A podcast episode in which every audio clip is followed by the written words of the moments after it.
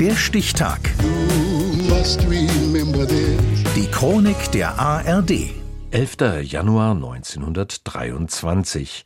Heute vor 100 Jahren marschierten französische und belgische Truppen ins Ruhrgebiet ein, um Reparationsforderungen durchzusetzen. Fabian Metzner. Vier Jahre und zwei Monate ist der Erste Weltkrieg vorbei. Die Wunden, die er gerissen hat, sind 1923 aber noch allgegenwärtig.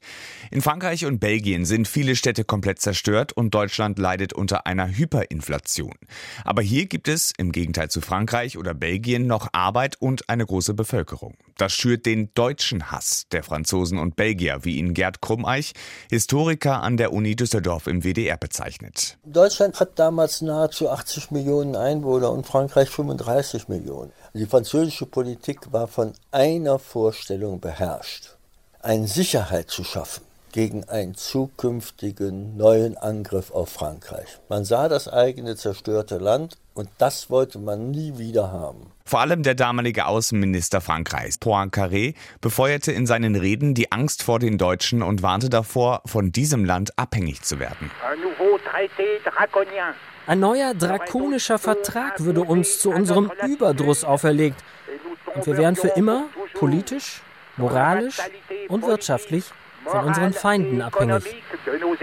Frankreich ging es, wie allen Kriegsbeteiligten, finanziell und wirtschaftlich schlecht. Somit verpflichtete man im Versailler Vertrag die Kriegsverlierer, Zahlungen an die Alliierten zu tätigen. Insgesamt musste Deutschland 132 Milliarden Goldmark, das entspricht etwa 700 Milliarden Euro, zahlen.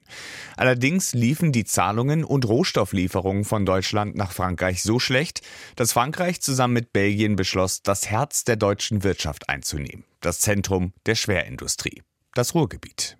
Es war ein absolut martialischer Aufmarsch von über 120.000 Soldaten da. Mit Bagage. Der letzte große Aufmarsch der französischen Militärmacht. Die Truppen zogen durch das Ruhrgebiet bis nach Recklinghausen, Dortmund oder Essen. Wilhelm Pöhler erinnert sich im WDR-Interview an den Moment, wo er die französischen Truppen das erste Mal sah. Und dann kam der zu uns äh, hingeritten und dann sprach er uns an, wie ob wir den nächsten Weg nach Essen wüssten. Und mein Kollege sagte, jawohl, der nächste Weg ist mit der Straßenbahn da unten, aber die nehmen keine Pferde mit.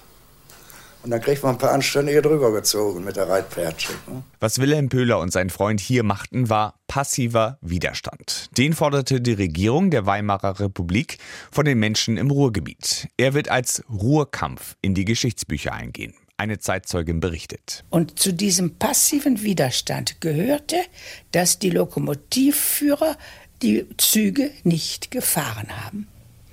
Und die Franzosen kamen und haben die zwingen wollen zu fahren. Es kommt zu Sabotageakten, Sprengstoffattentaten auf Züge und gewalttätigen Demonstrationen mit Toten. Zwischen 120.000 und 150.000 Menschen müssen auf Druck der Besatzer das Ruhrgebiet verlassen, werden ausgewiesen in unbesetzte Gebiete Deutschlands. Die französisch-belgischen Truppen bekommen durch den Ruhrkampf Probleme. Aber auch das Deutsche Reich rutscht immer tiefer in die Inflation und auch für Frankreich wird die Besetzung des Ruhrgebiets immer teurer. Am Ende sorgen die USA dafür, dass es zwischen den Ländern eine Einigung gibt. Zweieinhalb Jahre nach der französisch-belgischen Besetzung des Ruhrgebiets am 11. Januar 1923, heute vor 100 Jahren. Der Stichtag. Die Chronik von ARD und Deutschlandfunk Kultur. Produziert von Radio Bremen.